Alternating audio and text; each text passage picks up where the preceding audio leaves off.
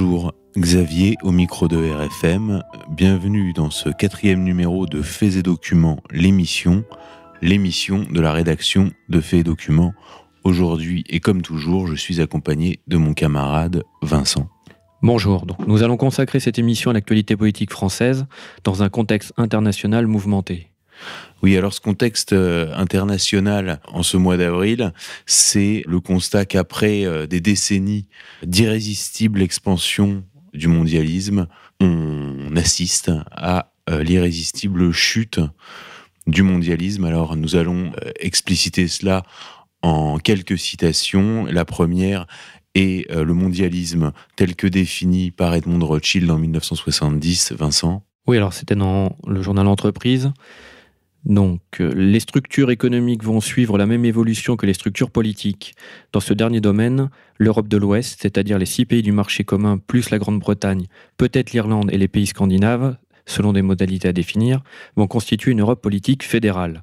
Dans ces conditions, la structure qui va disparaître, le verrou qui doit sauter, c'est la nation, parce qu'elle est inadaptée au monde moderne, tantôt trop petite, tantôt trop grande. Voilà, le dernier verrou qui doit sauter, c'est la nation. Et j'aimerais euh, mettre cette citation en parallèle avec euh, le dernier numéro euh, d'une revue américaine qui s'appelle Foreign Affairs, donc qui est la revue, la publication du Council on Foreign Relations, donc le CFR, qui est une des plus importantes organisations mondialistes américaines. Or, le dernier numéro de Foreign Affairs est justement consacré au nouveau nationalisme, avec un dossier de 70 pages qui résonne comme un constat d'échec absolument implacable. Vincent, je te laisse citer les meilleurs passages euh, qu'on a relevés dans ce dossier qu'on a lu pour vous. Devenir tabou dans la bonne société, dans l'espoir qu'il devienne tabou dans la pratique. Le nationalisme est revenu pour se venger. Le défi d'aujourd'hui n'est pas de résister au nationalisme, mais de le réapproprier. Les élites libérales défendent la diversité tout en présentant les blancs, les hétérosexuels et les hommes comme les ennemis du progrès. Le nationalisme est là pour rester. Il n'y a actuellement aucun autre principe sur lequel baser le système étatique international. Le cosmopolitisme universaliste a peu de clients en dehors des départements de philosophie des universités occidentales. Les partisans de la gouvernance mondiale ont commis de graves erreurs. Ils ont présenté leur vision du monde comme un résultat inévitable. Là, c'est une référence euh, à la fameuse citation de, Tony Blair. Lorsque les libéraux attaquent sans distinction toutes les formes de nationalisme, ils alimentent une lutte idéologique qu'ils sont en train de perdre. Si le libéralisme veut reprendre le pouvoir, il doit développer sa propre forme de nationalisme. Donc là, c'est le nationalisme sans les nationalistes. Historiquement, libéralisme et nationalisme ont souvent été complémentaires. Pour contenir le nationalisme, les décideurs devront revenir à ce qui a fonctionné dans le passé. Alors là, c'est une phrase qui est quand même importante, puisque pour des tenants du progressisme, dire qu'il faut revenir au passé et à des solutions antérieures est un aveu d'échec pour un progressiste qui est complètement inédit. Donc, euh, alors faut donc pour voir euh, ce qui s'est passé entre entre ces deux deux phrases. Donc euh, la phrase d'Edmond Rothschild et ce dossier récent paru dans Foreign Affairs, il faut comprendre qu'il y a eu une étape décisive qui a été la chute du mur de Berlin en 1989 et l'effondrement euh, du bloc soviétique et dont on a pensé, donc ces gens-là, le Conseil Foreign Relations en particulier et les tenants du mondialisme ont pensé qu'on entrait dans une nouvelle ère qui était euh, ce que Fukuyama avait présenté comme étant la fin de l'histoire, c'est-à-dire la marche vers un nouvel ordre mondial euh, libéral et que ce mouvement historique euh, n'était pas freinable et que effectivement le verrou de la nation devait sauter et que tout ça était absolument inéluctable. Or, il s'est passé avant même le Brexit et l'élection de Donald Trump deux événements annonciateurs et qui n'ont pas été assez liés entre eux. On va commencer par le deuxième, c'est la reprise de la Crimée par Vladimir Poutine, donc la crise en Crimée ayant provoqué l'annulation du G8 qui devait se tenir à Sochi en juin 2014 et qui du coup avait été annulé et s'était transformé en G7 avec l'exclusion de la Russie et s'était tenu comme un symbole à Bruxelles, siège de la Commission européenne et siège de l'OTAN à la suite de cet événement, beaucoup avaient, dit que Vladimir Poutine avait trahi le nouvel ordre mondial.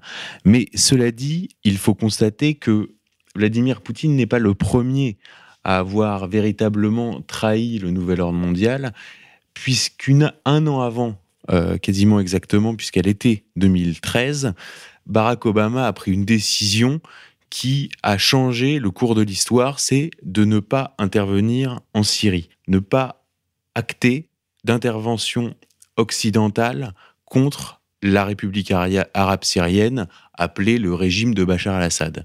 Et en contrecarrant le plan qui avait été élaboré par le Quai d'Orsay de Laurent Fabius, en vérité, Barack Obama, on ne le savait pas encore à quel point cette décision allait être importante, mais Barack Obama avait effectué une première trahison du nouvel ordre mondial en freinant euh, un plan euh, établi euh, de longue date et en amorçant ce qu'on voit aujourd'hui avec Donald Trump, c'est-à-dire un retrait des États-Unis comme gendarme du monde et garant du nouvel ordre mondial en gestation.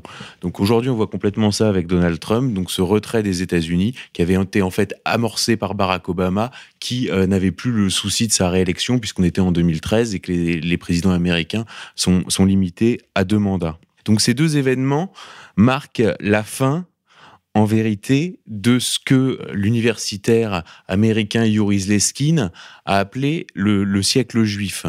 Faut bien comprendre ça, c'est-à-dire que dans ces deux affaires-là, que ce soit la Crimée ou que ce soit la Syrie, les milieux de la communauté juive à l'international et les milieux sionistes étaient très partie prenante, soit pour une opposition entre Russes et Américains, soit en tout cas pour que les Américains interviennent en Syrie, ce qui revenait euh, également sur ces deux théâtres d'opération à créer une opposition entre l'Occident et, la Russie.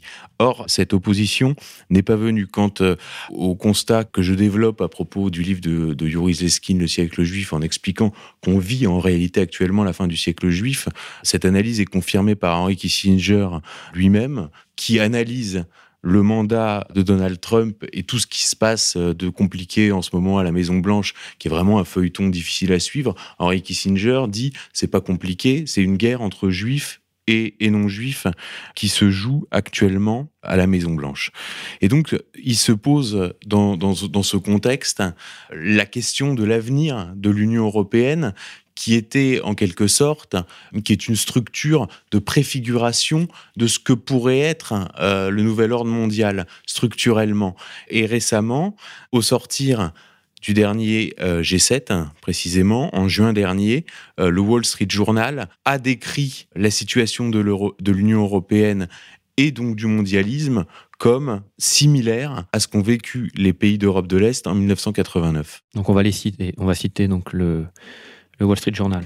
Du point de vue européen, le risque est que le continent soit confronté à l'effondrement de l'ordre américain en Europe, ce qui s'apparente à l'effondrement de l'ordre soviétique en 1989. Cette année-là, l'emprise de la Russie sur l'Europe centrale et orientale s'est effondrée du jour au lendemain.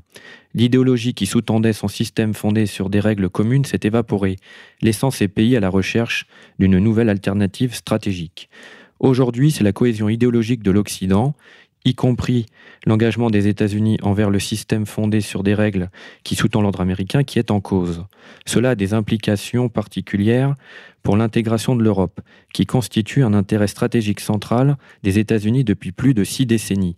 En effet, les États-Unis sont souvent apparus plus pro-Union européenne que de nombreux membres de l'Union européenne.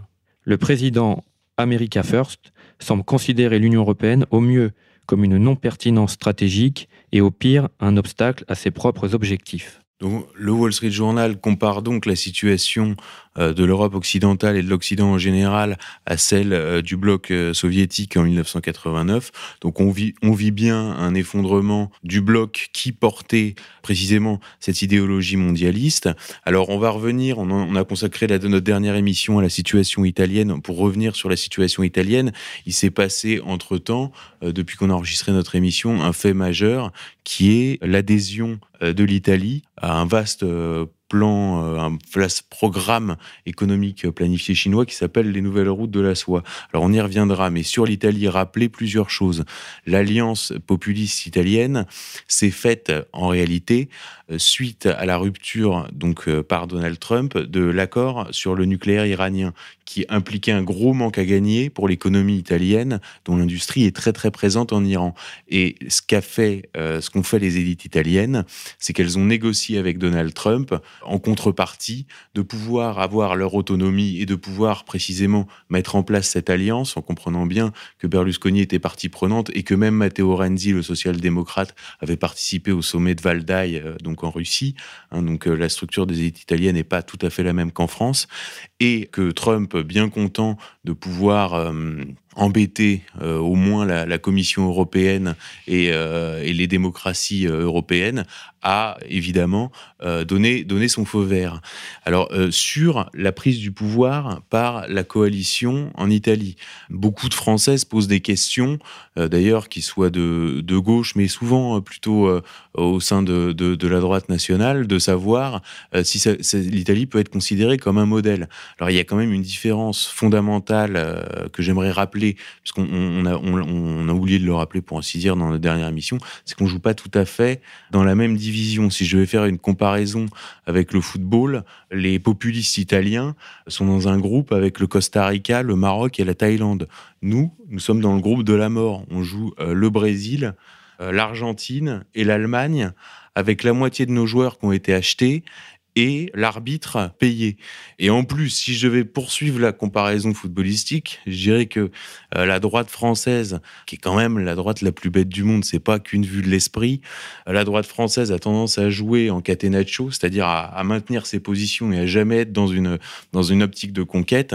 Donc, euh, sauf qu'il joue en catenaccio avec une défense anglaise et un gardien de but anglais. Donc, si vous voulez, on n'a aucune, on, on peut pas vraiment comparer la situation française et la situation italienne. Et donc là, l'Italie a franchi un nouveau pas en adhérant aux nouvelles routes de la soie. Alors, la nouvelle route, les nouvelles routes de la soie, qu'est-ce que c'est? C'est un, projet, grosso modo, chinois d'expansion économique de la Chine dans le cadre de la mondialisation. C'est un plan, euh, c'est une économie en réalité, c'est du capitalisme d'économie planifiée. Donc, qui relie, euh, c'est le pendant, si on veut, terrestre de ce qui s'appelait les colliers de perles ou euh, avec des liaisons maritimes en Asie. Et donc, ces, ces nouvelles routes de la soie donc, partent de Chine et puis vont jusqu'à la Bretagne, pour ainsi dire, jusqu'au Havre et ainsi de suite. Euh, et donc cette adhésion de l'Italie aux nouvelles routes de la soie, qui est un, événement absolument majeur, puisque l'Italie a été un des pays les plus inféodés aux États-Unis ne serait-ce que par la défaite militaire de Mussolini par les Américains. Et d'ailleurs, chaque Italien avait conscience jusque-là euh, d'être plus ou moins une colonie euh, américaine. Et euh, là, Donald Trump euh, n'a pas euh, cette, adhésion de l'Italie aux nouvelles routes de la soie n'a pas fait réagir Donald Trump. J'ajoute en plus, pour compléter sur le mondialisme, c'est que les nouvelles routes de la soie nécessitent des, des, infrastructures de transport avec des investissements absolument pharaoniques. Et pour ces investissements, la Chine compte s'appuyer sur une banque asiatique d'investissement dont le but est de contourner en vérité le Fonds monétaire international, la Banque mondiale, ainsi que euh, la Banque asiatique de développement. Donc, ce qui revient en fait à passer outre euh, ces structures euh, classiques qui étaient destinées à, préfigurer le nouvel ordre mondial. Donc là, on note une, une autonomie économique et une autonomie stratégique d'un État empire dans la mondialisation. Alors, il faut se rappeler, donc là, en plus, pour achever le tableau, donc le monde qui relaie euh, cet événement important. Euh, note, la Chine se dit prête à accepter une réforme de l'Organisation mondiale du commerce où elle abuse d'un statut privilégié depuis 2001. Il y a 20 ans, le président américain Bill Clinton affirmait que son adhésion, ouvrez les guillemets, l'encouragera à jouer selon les règles internationales et Pascal Lamy, commissaire européen au commerce, se réjouissait du futur partage des tâches. Aux Chinois les produits bas de gamme, à nous la haute valeur ajoutée. Le monde continue, on sait ce qu'il en est advenu. Fort de ses TGV et de ses fusées, Xi Jinping a asséné cette cruelle vérité à Macron et Merkel. Nous avons fait en 40 ans ce que vous avez fait en trois siècles. Donc là, on voit quelque chose d'absolument éclatant. ce sont les mondialistes qui ont cru pouvoir se jouer de la Chine euh, en se disant bon nous on aura la, haute valeur ajoutée, vous vous aurez ceci et, créer des, règles euh, d'exception pour les Chinois au sein de l'organisation mondiale du commerce. Et finalement, c'est l'Europe qui aujourd'hui en est sortie complètement perdante. Et donc cette adhésion de l'Italie aux nouvelles routes de la soie montre, d'une part, confirme que les Américains se désengagent complètement du projet mondialiste, et deuxièmement, l'autonomisation d'un pays qui était la colonie traditionnelle, s'il en est, des États-Unis en France. Et alors deuxième fait important, dans la foulée de la visite du président chinois en Italie, cette visite absolument sidérante de Xi Jinping sur la principauté, à la principauté de Monaco. Et cette rencontre entre Xi Jinping et le prince Albert. Alors là, ça demande une explication parce que comment expliquer euh, qu'un pays de plus d'un milliard d'habitants ait rencontré une principauté de, de 8000 citoyens et de euh, un micro-État hein. Et pourquoi cet événement est important? Parce qu'il se trouve, parce qu'il faut revenir aux fondamentaux. Qu'est-ce qu'est Monaco? Alors, pour comprendre ce fait historique et pourquoi c'est un fait historique, il faut revenir en, en 56. En 1956, donc le prince Régnier était à la tête donc de ce de, cette de ce rocher complètement ruiné parce qu'il vient d'y avoir le crack de la banque des métaux précieux dans lequel sont passés tous les fonds euh, du trésor monégasque. Et qu'est-ce qui va se passer cette année 1956 Le mariage entre euh, le prince Régnier et Grace Kelly, l'actrice Grace Kelly.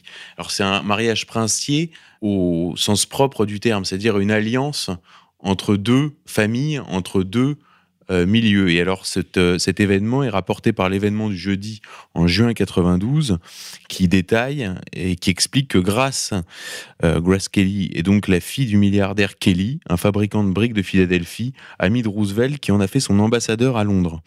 Kelly, dit-on, c'est la mafia de la côte Est. Il veut acheter un titre pour sa fille, a-t-il d'autres projets?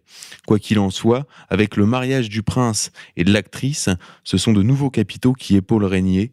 Appuyé sur de nouveaux partenaires, le prince de Monaco est enfin maître chez lui.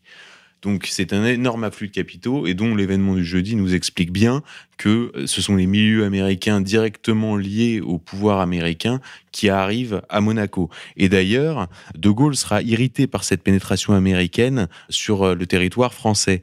Et il soupçonne d'ailleurs Martin Dale, donc qui est le conseiller particulier du prince Régnier, d'émarger la CIA.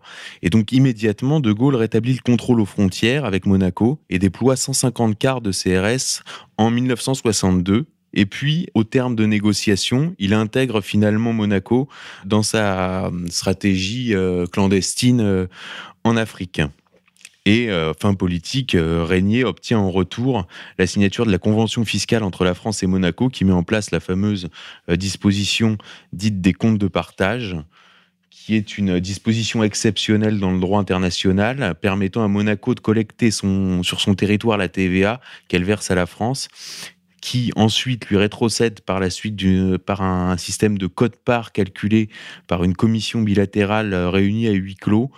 Euh, donc c'est une manne essentielle puisque le compte de partage euh, apporte à la principauté la moitié de ses recettes sous la discrète dénomination de transactions commerciales.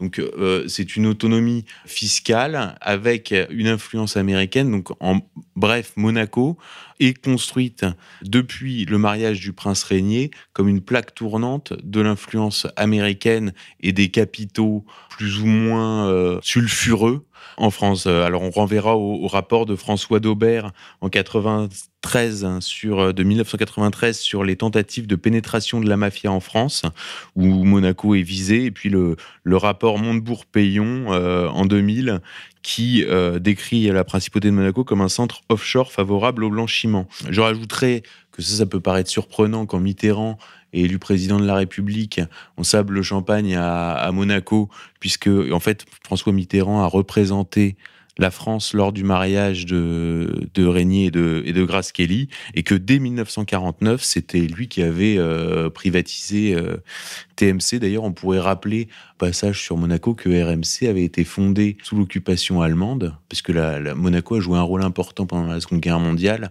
sur tous les plans, et justement RMC avait été conçu comme étant la, radio de l'Europe nouvelle. Donc ça, c'est au passage pour RMC. Et surtout, alors l'histoire de Monaco est entachée euh, troubles, avec notamment la mort de Grace Kelly euh, dans un accident de voiture, donc le 14 septembre 82 le lendemain de l'arrestation de Licio Gelli en Suisse, Licio Gelli décédé récemment et qui était le grand maître euh, de la loge P2. Euh, pour conclure sur euh, l'influence de Monaco. Il y a un personnage dont on parle souvent dans Fait Documents et qui est complètement inconnu du grand public qui s'appelle Jean-Luc Alavena. Vincent, rappelle-nous qui est Jean-Luc Alavena. Oui, c'était l'ancien directeur de cabinet d'Albert de Monaco. Il passait par, il est au siècle, il est young leader de la French American Foundation, président de l'Institut Aspen France.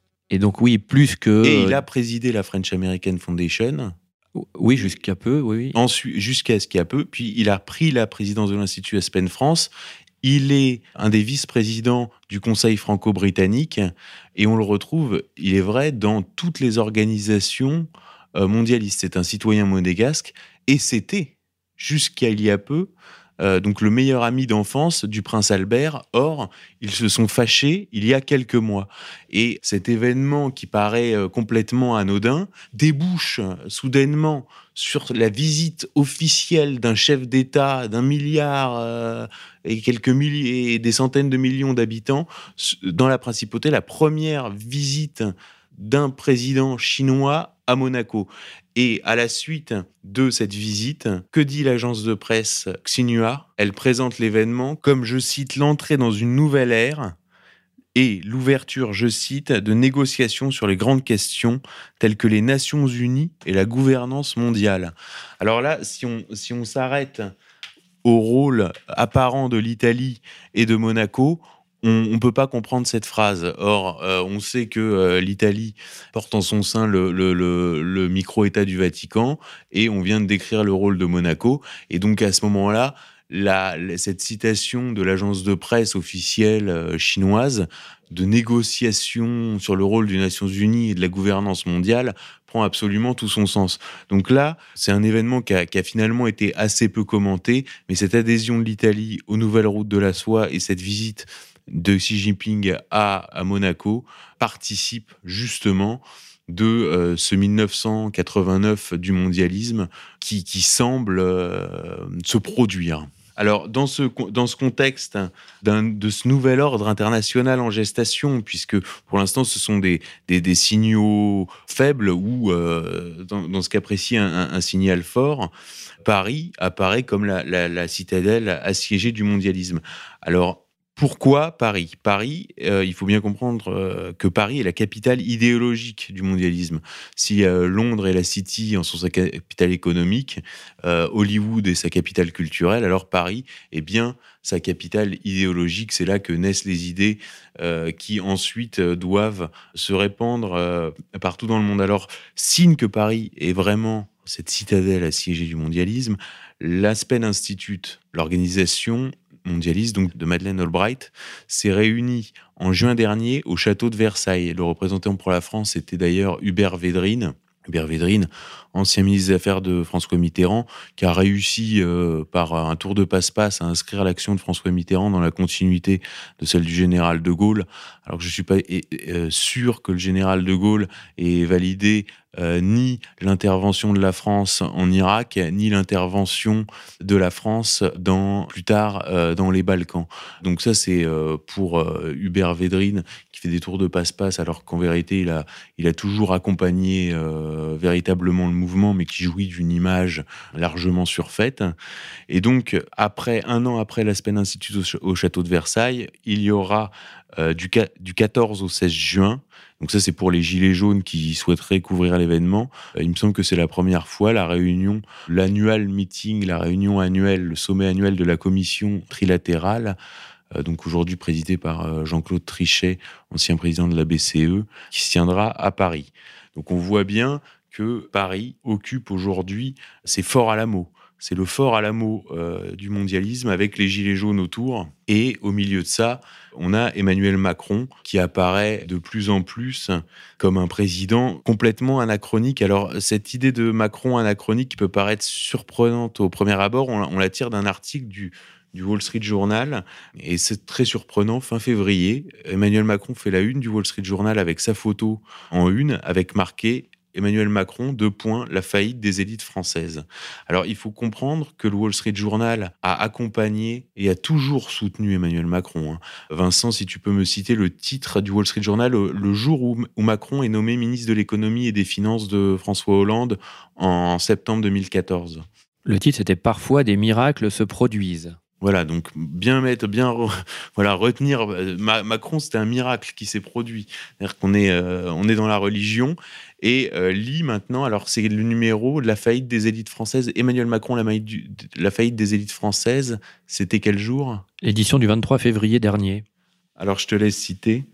Voilà, donc l'article rappelle qu'Emmanuel Macron semblait représenter un espoir et un changement, changement de la classe politique généralement médiocre qui régit la France depuis 30 ans, et espoir que la France serve de modèle à la lutte contre le populisme.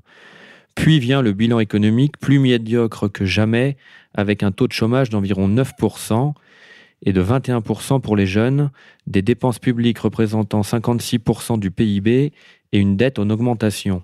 Donc le Wall Street Journal revient sur les idées fausses répandues à l'étranger sur son ambitieux programme de réforme.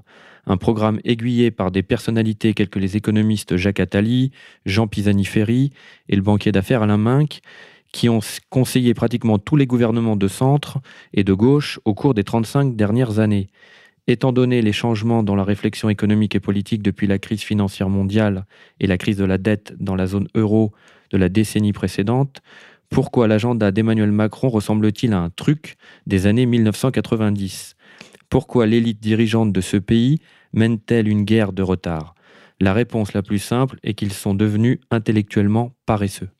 Alors enfin, il souligne que le mouvement des Gilets jaunes est avant tout composé de ceux qui ne protestent jamais, les classes moyennes et ouvrières qui vont au travail tous les jours et voient leur horizon social et économique s'assombrir. Et de conclure sur la façon dont l'élite française a profité aux dépens des citoyens ordinaires de l'immigration, ce qui assombrit encore son bilan social et culturel, car compte tenu de la morosité économique, de nombreux immigrants ne parviennent pas à s'intégrer, devenant plus susceptibles de se tourner vers la criminalité ou d'adhérer à un islam radical, ajoutant des conflits culturels et ethniques à un environnement déjà instable. c'est un article qui est complètement explosif puisque on nous dit bien, et alors ce basculement de la presse euh, anglo-saxonne sur le traitement réservé à Emmanuel Macron a en vérité commencé euh, lorsqu'il a annulé sa participation au forum de Davos, ce qui a été très très mal perçu. Et euh, là, la presse anglo-saxonne lâche complètement Emmanuel Macron en le qualifiant quand même de truc des années 90. C'est-à-dire qu'ici, Macron, on nous le présente comme le nec plus ultra euh, du progressisme, euh, celui qui est le nouveau leader qui va sauver la planète et ainsi de suite. Il faut, comprendre que pour les élites financières anglo-saxonnes, Emmanuel Macron, c'est un truc des années 90. Ça n'a pas de sens. Alors en plus, dans l'article, on n'a pas cité, mais il y a une charge contre l'ENA qui explique euh, tout ce qu'on a déjà expliqué d'ailleurs sur cette antenne, et puis surtout qui mettent en accusation les élites françaises l'intégralité des élites françaises pour leur politique migratoire et pour comme étant euh, des feignants qui ont arrêté de réfléchir. Donc il y a un vrai lâchage d'Emmanuel Macron et des élites françaises, hein, la faillite des élites françaises, c'est le titre de l'article, par la presse anglo-saxonne. Donc c'est vraiment un fait notable. Et aujourd'hui, on arrive à une situation où euh, il y a, je dirais, il y a 18 mois, toute la presse internationale se disait, bon, Trump, il y en a pour trois mois, Macron, il y en a pour 10 ans. Aujourd'hui, la situation s'est complètement inversée. On a l'impression que Trump, on en a pour 10 ans et que, et que Macron, on en a pour 3 mois. Et chaque jour qui passe, chaque jour qui passe, puisqu'aujourd'hui le, le quinquennat est bloqué, alors il y a un peu de sursis, il y a eu un peu de sursis avec euh, ce grand débat qui, euh, qui est sidérant. Parce que la social-démocratie, qu'est-ce qu'elle dit? Elle dit, nous, on a des, dirigeants responsables, on n'a pas des fous. Et regardez, c'est qui les fous? C'est Ça va être Castro, c'est Chavez, c'est des dingues. Regardez, les types, ils parlent 8 heures à la télé. Et qu'est-ce qu'ils nous proposent? Ils nous proposent Emmanuel Macron qui arrive et qui parle 8 heures à la télé. avec en plus des usages. J'ai vu les interviews de Gabriel Fauré, le dealer des stars, qui disait à demi-mot Moi, je sais reconnaître un, un, cocaïnomane. Je me demande comment Macron il tient 8 heures pour faire ses interventions. Donc là, encore une fois, les élites occidentales qui ricanaient sur Chavez et, sur Castro se retrouvent avec, avec un type qui fait, qui fait encore pire, parce qu'en vérité, c'est 8 heures d'oral de, l'ENA. Hein. Il n'y a même pas, de, il y a même pas de, de, fibre épique. Alors, dans cette situation, les élites françaises, en plus, sont, sont traversées par une injonction contradictoire. Donc cette injonction contradictoire, c'est la tentation du retour à la quatrième République, qu'on a déjà euh, décrit euh, plusieurs fois à ce micro, euh, qui prendrait évidemment, ce serait pas présenté comme un retour à la quatrième République, on, présenterait ça comme une sixième République participative et plus démocratique et ainsi de suite. Et là, on peut avertir et, et alerter les gilets jaunes ne pas se laisser piéger par une certaine gauche plus ou moins trotsko-maçonnique qui fait avancer ces idées-là. Et en même temps, cette tentation du retour à la quatrième République qui est perçue comme un âge d'or hein, par, euh, par les élites françaises qui enseigné à Sciences Po, qui enseigné à l'ENA, est euh, contredite par ce contexte international euh, de résurgence des, empires, hein, où, les social-démocraties apparaissent molles avec leur instabilité et leurs dirigeants interchangeables. Et cette contradiction Hein, cette contradiction a été soulevée de façon euh, intéressante, inattendue, et je dois dire euh, assez euh, remarquable, une fois n'est pas coutume, par Nicolas Sarkozy en mars 2018, donc il y a un an, lors d'un forum à Abu Dhabi. Vincent, je te laisse le citer. Alors, quel est le problème des démocraties? Les démocraties sont devenues un champ de bataille où chaque heure est utilisé par tout le monde, réseaux sociaux et autres, pour détruire celui qui est en place. Comment voulez-vous avoir une vision à long terme pour un pays?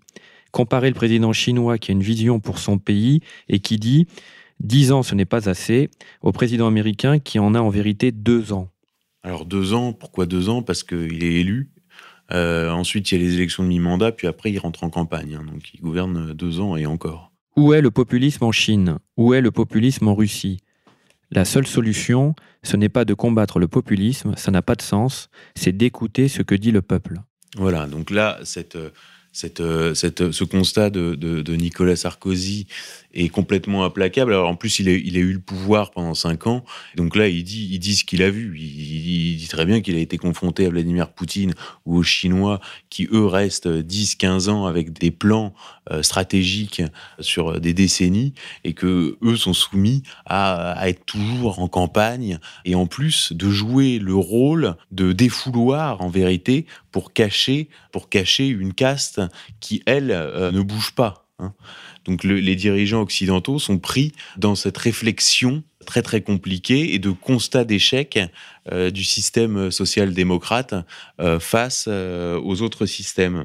Et la question qui se pose aujourd'hui au niveau j'ai presque envie de dire au niveau français, mais également au niveau européen. Hein, euh, si on, maintenait une Union européenne dans une modification, ainsi de suite, avec un représentant euh, européen. Donc cette question se pose, que ce soit au niveau français ou au niveau européen, c'est qui asseoir autour de la table, qui aurait assez de poids autour de cette table où siègent des poids lourds comme euh, Poutine, Erdogan, Trump et Xi Jinping.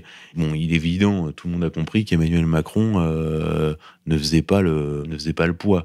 Tout le monde l'a compris depuis la fête de la musique, tout le monde l'a compris depuis la victoire de l'équipe de France, tout le monde l'a compris depuis l'escapade à, Saint-Martin où il était euh, torse nu, euh, où il était, comment on appelle ça, trempé, transpirant, avec un, un gangster euh, des Antilles, enfin un truc complètement hallucinant. On est la risée, la risée du monde entier. Hein. Après, vous pouvez plus faire une visite euh, d'État avec euh, les Chinois et les, Turcs hein, dans ce contexte-là.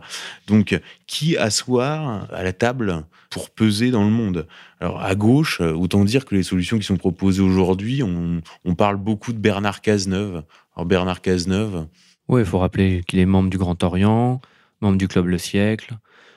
Euh, et qu'il était au Bilderberg là en, il y a quelques mois. En 2018, donc si on ne comprend pas qu'il a participé au Bilderberg en 2018, on ne comprend pas pourquoi il y a plein d'articles dans la presse en nous expliquant pourquoi euh, Bernard Cazeneuve est formidable. Donc là, on, la gauche essaye de réactiver Cazeneuve parce que Mélenchon euh, est cramé, et puis pour faire vivre euh, l'idéal social, démocratique. Et, de la même façon, là, on va peut-être en, en, sécher certains, mais honnêtement, Marion Maréchal n'a pas sa place aux côtés de ces dirigeants-là. Elle, fait, ferait absolument pas le poids et euh, peu de, personnages en vérité. C'est ça le drame de l'Occident tel qu'il est aujourd'hui, c'est que peu de personnages émergent pour euh, figurer euh, sur la, la, photo de famille des grands de ce monde. Alors, à fait documents, on essaye toujours d'identifier des signaux faibles et d'identifier des personnages qui émergent, c'est-à-dire des personnages que pour l'instant personne ne connaît, que certainement vous ne connaissez pas et que demain vous connaîtrez tous. Euh, comme on l'avait fait d'ailleurs avec Emmanuel Macron, euh, dont Emmanuel Ratti avait fait la, biographie dès 2012. Euh, donc les lecteurs de faits et documents n'étaient pas du tout surpris de son, de son apparition. évidemment, il était président cinq ans plus tard. Et alors aujourd'hui, on voudrait vous présenter un personnage dont on a fait le portrait dans notre numéro 464 personnage qui a récemment émergé, qui est Jean-Dominique Sénard. Alors Jean-Dominique Sénard... Oui, qui a fait carrière chez Péchinet, donc après qui, qui, a, fusionné avec euh, Alcan. D'ailleurs, il a eu de grosses désillusions. Alors oui, c'est ça. Parce qu'en fait, euh, Jean-Dominique Sénard, ce qu'il faut bien comprendre, c'est déjà pourquoi on parle de lui en ce moment. Parce qu'il est envoyé par le gouvernement français pour réparer les pots cassés avec les Japonais dans l'affaire de l'alliance Renault, Nissan, Mitsubishi. Il faut bien comprendre que Carlos Ghosn, qui était le, flamboyant euh, président de Renault, l'homme de Davos, avec la nationalité brésilienne, la nationalité libanaise, la nationalité euh, française, enfin euh, vraiment le citoyen du monde par excellence, a été incarcéré à la prison de, Tokyo, qui est une prison euh, digne des, séries télévisées, une prison assez, euh, assez cauchemardesque, un, bâtiment comme ça, euh, très étrange. Et pourquoi? Parce qu'ils voulaient absorber Nissan et Mitsubishi, et les Japonais ont défendu leur industrie et ont monté un dossier contre Carlos Ghosn pour le faire incarcérer. Et donc, pour sauver ce qui pouvait être sauvé, la France a envoyé donc ce personnage, Jean-Dominique Sénard. Jean-Dominique Sénard, de formation, c'est un directeur financier. C'est pas un capitaine d'industrie. Alors, c'est un HEC. Alors, il a raté deux fois l'ENA, ce qu'il faut mettre à son actif. Et jusque-là, il dirigeait Michelin, donc il était jusque-là, il était PDG de Michelin. Il faut comprendre que euh, c'est un événement important son arrivée à, la présidence de Michelin, puisque c'est le premier président. Donc euh, c'est le leader mondial du pneu, hein, grosse entreprise du CAC 40, euh, multinationale importante, non issue de la lignée Michelin. Euh, la famille Michelin, on, sait que c'est une famille qui est très liée à l'Opus Dei, donc c'est-à-dire les réseaux catholiques les plus liés euh, au Vatican. Et donc lui est arrivé à la présidence euh, de Michelin, donc c'est-à-dire une, très grande proximité avec cette famille. Et avant justement donc de prendre en décembre, en décembre-janvier, c'est joué en décembre-janvier la présidence de Renault, on a vu son ascension euh, au sein des, réseaux de pouvoir. Alors, pour faire simple, euh, il se trouve que sa femme est la cousine d'Henri de Castres. Henri de Castres, qui est président du Bilderberg depuis 2012 et qui est qui a été un des artisans, je dirais, de la financiarisation, de la libéralisation de l'économie à partir de la vague de privatisation des années euh, Balladur, qui ensuite a toujours été dans les réseaux américains, Young Leader. Il faut le rappeler, il est membre du siècle, membre du Club des 100, Young Leader, président de l'Institut Montaigne, donc commission trilatérale, Institut Aspen et donc Bilderberg. Alors sur Henri de Castres, pour finir sur Henri de Castres, euh, une citation de Challenge donc du 16 janvier 2014 qui résume Son prédécesseur et mentor Claude Bébéard était le parrain du capitalisme français, lui sera global. Il s'est ainsi forgé la conviction que depuis les, années 90, le monde vit une renaissance, Internet, la chute du mur de Berlin et la montée des pays émergents sonnent comme un écho à l'imprimerie, à la chute de Grenade et à la découverte de l'Amérique. Donc Henri de Castres, qui est vraiment symptomatique de ce qu'on a décrit, même si, euh, évidemment, dans son fort intérieur, il a des sympathies légitimistes, euh, de fait de son rattachement à la noblesse française ou ce genre de choses, mais qui est symptomatique de ces élites qui ont cru à la financiarisation de l'économie, au nouvel ordre mondial, à la fin de l'histoire, de Fukuyama, etc. Or, quand il arrive à la présidence du groupe Bilderberg en 2012, Henri de Cast donc fait venir euh, ce Jean-Dominique Sénard, qui est son cousin et qui vient d'accéder à la présidence de Michelin, ils étaient au HEC ensemble. Et qui en plus sont, oui, qui est son même promotion d'HEC. Même promotion d'HEC. Et donc cousin par sa femme et cousin par sa femme. Il le fait venir donc à Bilderberg dès 2012, il le réinvite en 2013 et il le réinvite encore en 2015. Donc trois fois par trois fois, il le fait venir au sommet du groupe Bilderberg. Ensuite, Jean-Dominique Sénard est euh, coopté évidemment au club Le Siècle en 2017 et il prend la vice-présidence de l'Institut Montaigne, important euh, think tank libéral, après justement le retrait d'Henri de Castres dans euh, le cadre de la campagne de François Fillon-Henri de Castres qui est également la liaison, si vous voulez, entre euh, François Hollande, qui était son camarade de promo à l'ENA, et François Fillon, qui a été son homme politique qu'il a le, plus couvé. Il a aussi invité Emmanuel Macron au Bilderberg. Donc Jean-Dominique Sénard, c'est très intéressant parce que voilà un, homme qu'on envoie au Japon sur une mission quasiment qui n'est pas simplement économique et relative à l'industrie automobile, mais sur une mission d'ordre diplomatique et de haute diplomatie, puisque les, Japonais sont prêts à rompre et il faut recréer euh, les conditions d'une alliance commerciale. Ajoutons à ça que Jean-Dominique Sénard il se trouve que Jean-Dominique Sénard appartient à la noblesse, à la réunion de la noblesse pontificale. La réunion de la noblesse pontificale, c'est euh, la réunion des familles anoblies par le pape à la fin du 19e siècle. C'est à peu près 140 euh, membres en France et qui sont placés directement sous la protection du nonce apostolique. Donc, vous voyez les, réseaux de Jean-Dominique Sénard, cet homme qui est apparu sur le devant de la scène pour aller euh, sauver l'alliance Renault-Nissan, donc des réseaux à, la frontière entre les réseaux proches du Vatican, réseau catholique, euh, et en même temps, donc proche d'Henri de Castres, introduit dans les milieux mondialistes pour peut-être, euh, c'est une hypothèse, une façon pour Henri de Castres de faire avancer euh, certaines de ses idées. Et on voulait vous faire écouter un document qui est euh, le discours donc tenu par Jean-Dominique Sénard aux dernières rencontres économiques d'Aix-en-Provence. Alors les rencontres économiques d'Aix-en-Provence, c'est une, une série de conférences organisées par le Cercle des économistes. Donc Cercle des économistes, pareil, un think tank libéral fondé par Jean-Hervé Lorenzi, donc de la banque Edmond Rothschild, et qui est plutôt, je dirais, néolibéral, mondialiste. C'est la pensée unique dans sa plus pure expression. Et voilà le discours donc euh, qu'a tenu euh, Jean-Dominique Sénard en juin 2018 aux rencontres économiques d'Aix-en-Provence, où en plus il a été très très applaudi, ce qui est d'autant plus surprenant, et on vous laisse découvrir ce discours. Merci beaucoup. Euh, c'est toujours un peu difficile de, parler après Christine Lagarde. Moi, je voudrais vous faire part de, de mon optimisme en vous disant que l'Europe a une chance absolument inouïe dans les mois et années qui viennent de se resserrer et d'être plus forte, parce que nous avons, je crois, moyen de répondre à une série d'arguments qui sont utilisés par les eurosceptiques aujourd'hui et qui trouvent leurs racines dans des raisons au moins perçues comme réelles qu'il faut bien avoir en tête. Il y a aujourd'hui deux grands phénomènes qui se superposent et qui alimentent allègrement le terreau des arguments des eurosceptiques. Certains parlent de mouvements populistes, radicaux, appelés comme vous voulez. Le premier, c'est que la question sociale, qu'on le veuille ou non, est de retour. Alors, ce n'est pas la question sociale comme on l'entendait au 19e, avec la question du prolétariat face à la bourgeoisie. Ce n'est pas la question sociale comme on l'entendait au moment où le paternalisme prenait du poids dans nos économies, en particulier en France, et je suis bien placé chez Michelin pour savoir de quoi on parle. Vous comprenez? Mais de quoi s'agissait-il? C'était une forme de première RSE. Au fond, à l'époque, d'une façon légitime, les patrons se considéraient comme responsables du sort de leurs employés et on s'occupait des pouponnières, on s'occupait des hôpitaux, on s'occupait d'éradiquer la tuberculose en Auvergne, on s'occupait de tout. Mais on considérait que c'était son devoir. Et après tout, c'était plutôt louable.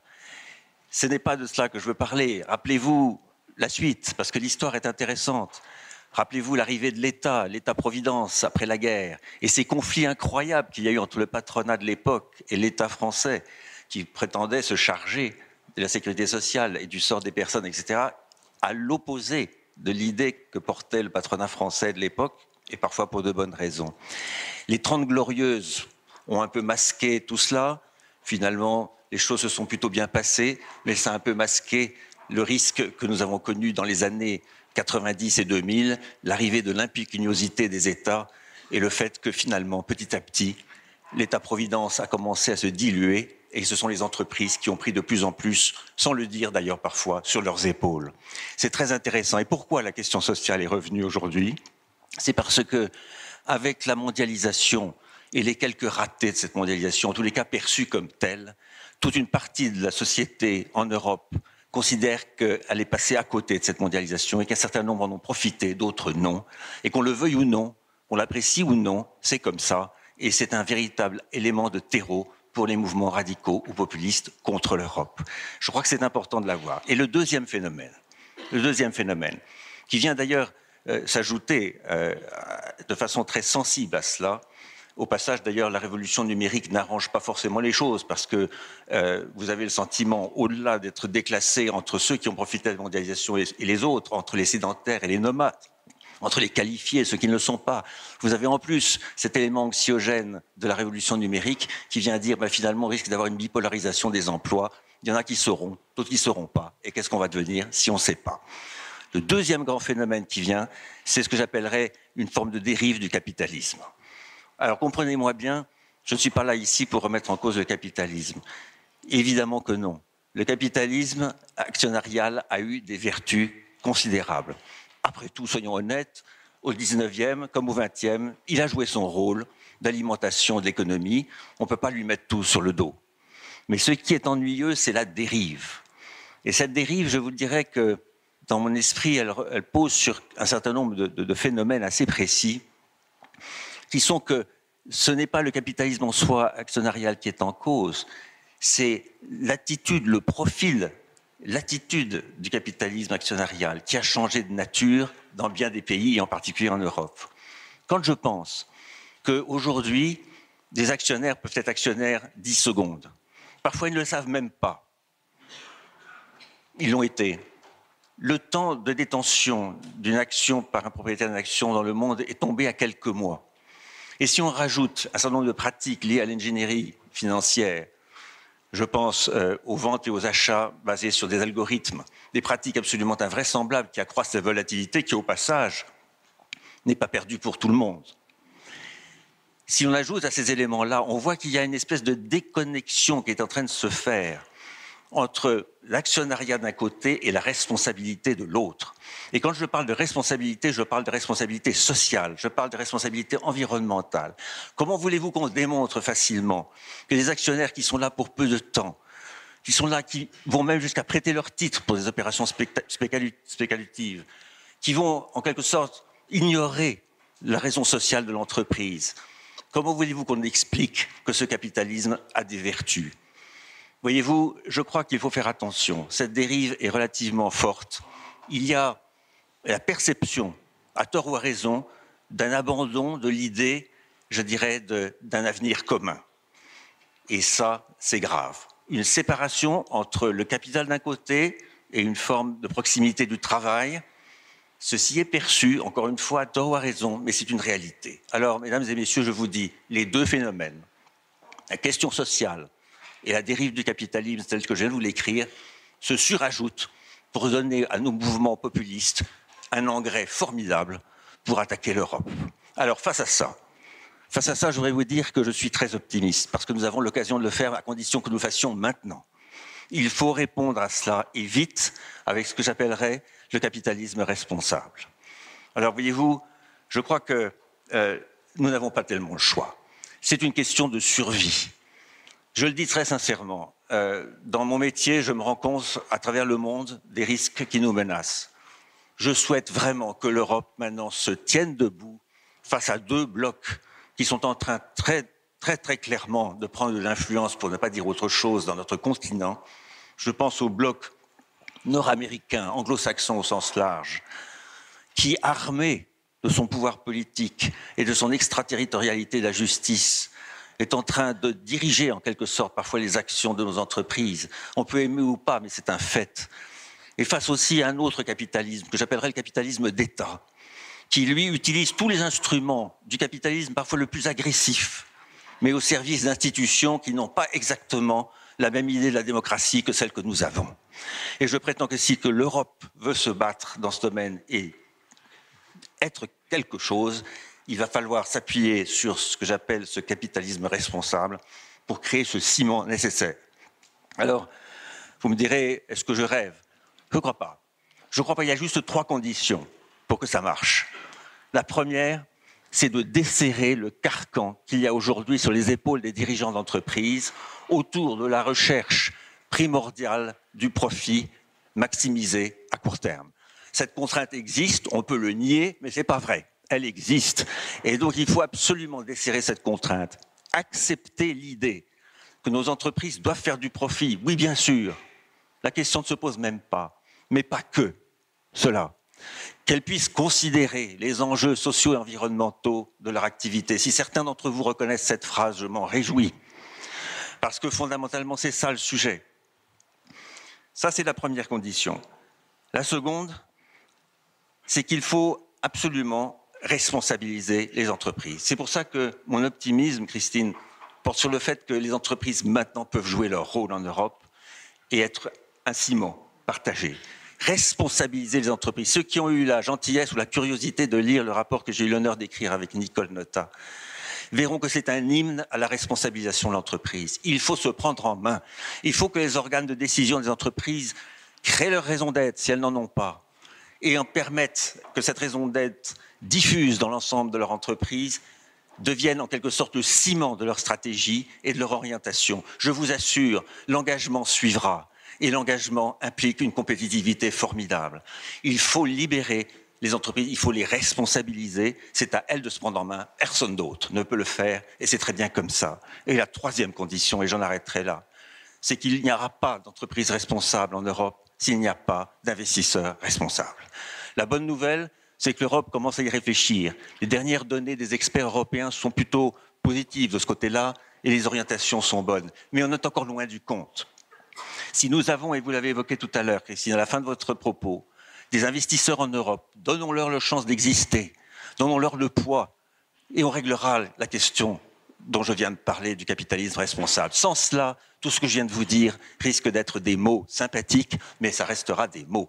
Alors voilà, mesdames et messieurs, si ces trois conditions sont là, je voudrais sincèrement vous dire que je suis optimiste, on doit pouvoir y arriver, que ça résoudra fondamentalement la question de la pérennité économique de nos entreprises en Europe, et en particulier l'accroissement du bien-être social. Ça permettra aussi, peut-être, d'apporter un démenti à Paul Valéry, qui en 1945, au sortir de la guerre, disait que apparemment l'Europe a une vocation très claire à être gouvernée par une commission américaine. Lisez ça, dans Regard dans le monde actuel, c'est juste stupéfiant. Et ça permettra aussi peut-être, peut-être, et ça c'est mon plus grand espoir, de protéger ce qui fait au fond notre raison d'être à tous, et j'espère que vous ne me démentirez pas, c'est de vivre libre dans le cadre d'un régime démocratique. Voilà ce que je voulais vous dire.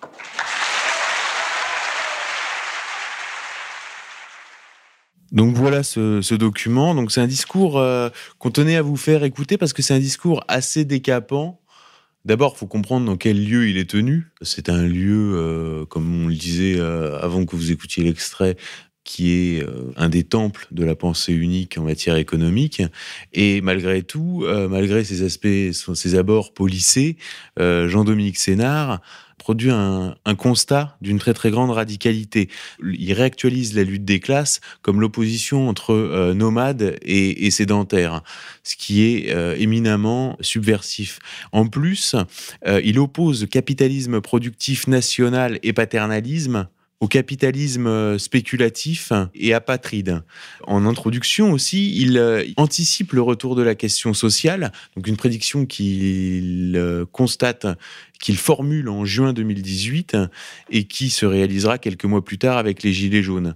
Alors, dans ce discours, qui est en vérité la doctrine sociale de l'Église, qui est inspirée par la, la doctrine sociale de l'Église, donc cache en réalité une véritable critique incroyable des fortunes anonymes et vagabondes pour reprendre euh, une expression bien connue.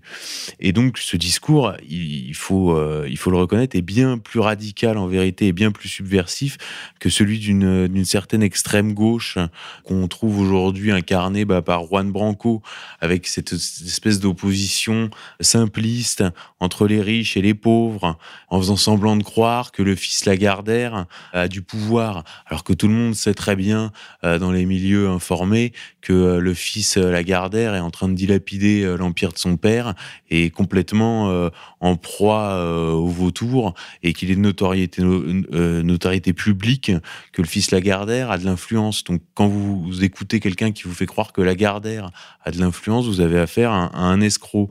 Alors pour conclure là-dessus, Juan Branco a récemment fait une sortie assez surprenante où il a dit que tout son travail précisément visait à ce que les gens ne croient pas qu'il y a un complot judéo-maçonnique alors, euh, c'est étonnant parce que venant euh, de la gauche anticapitaliste, la critique de la maçonnerie a, pourtant existé. Et euh, je voudrais qu'on cite précisément ben, un, des, plus grands cadres du, du communisme mondial, fondateur d'une des plus grosses branches du communisme, qui est Léon Trotsky. Et voilà ce qu'il disait en 1922 à propos de la franc-maçonnerie en France.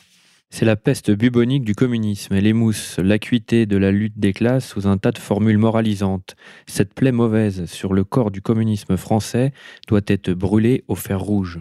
Voilà, donc euh, on est quand même encore assez loin de Trotsky. Voilà une, critique pour le moins radicale et résolution cette euh, critique, cette formulation de cette critique par Léon Trotsky, qui sans doute n'avait pas à se soucier de savoir s'il pouvait passer chez André Berkoff, euh, inspiré directement la résolution prise lors du quatrième congrès du Comintern en décembre 22, donc sous l'influence de Léon Trotsky, qui interdira aux membres euh, du parti d'adhérer à la franc-maçonnerie.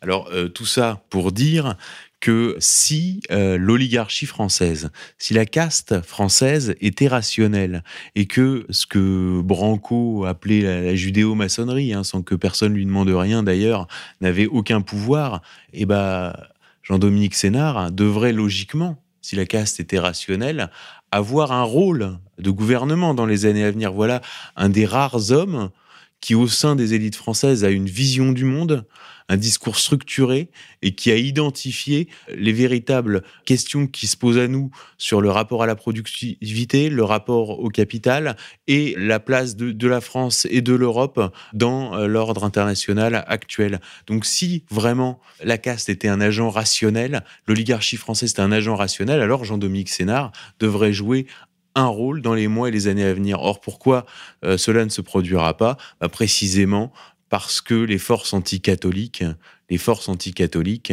que sont les forces décrites par Juan Branco, sont bien, bien, bien présents au sein des élites françaises et que Jean-Dominique Sénard se ferait immédiatement traîner dans la boue euh, par une certaine presse euh, s'il venait à sortir du bois. Voilà, c'est tout pour aujourd'hui. Euh, abonnez-vous à Fait Documents, retrouvez-nous sur faitdocuments.com pour vous abonner.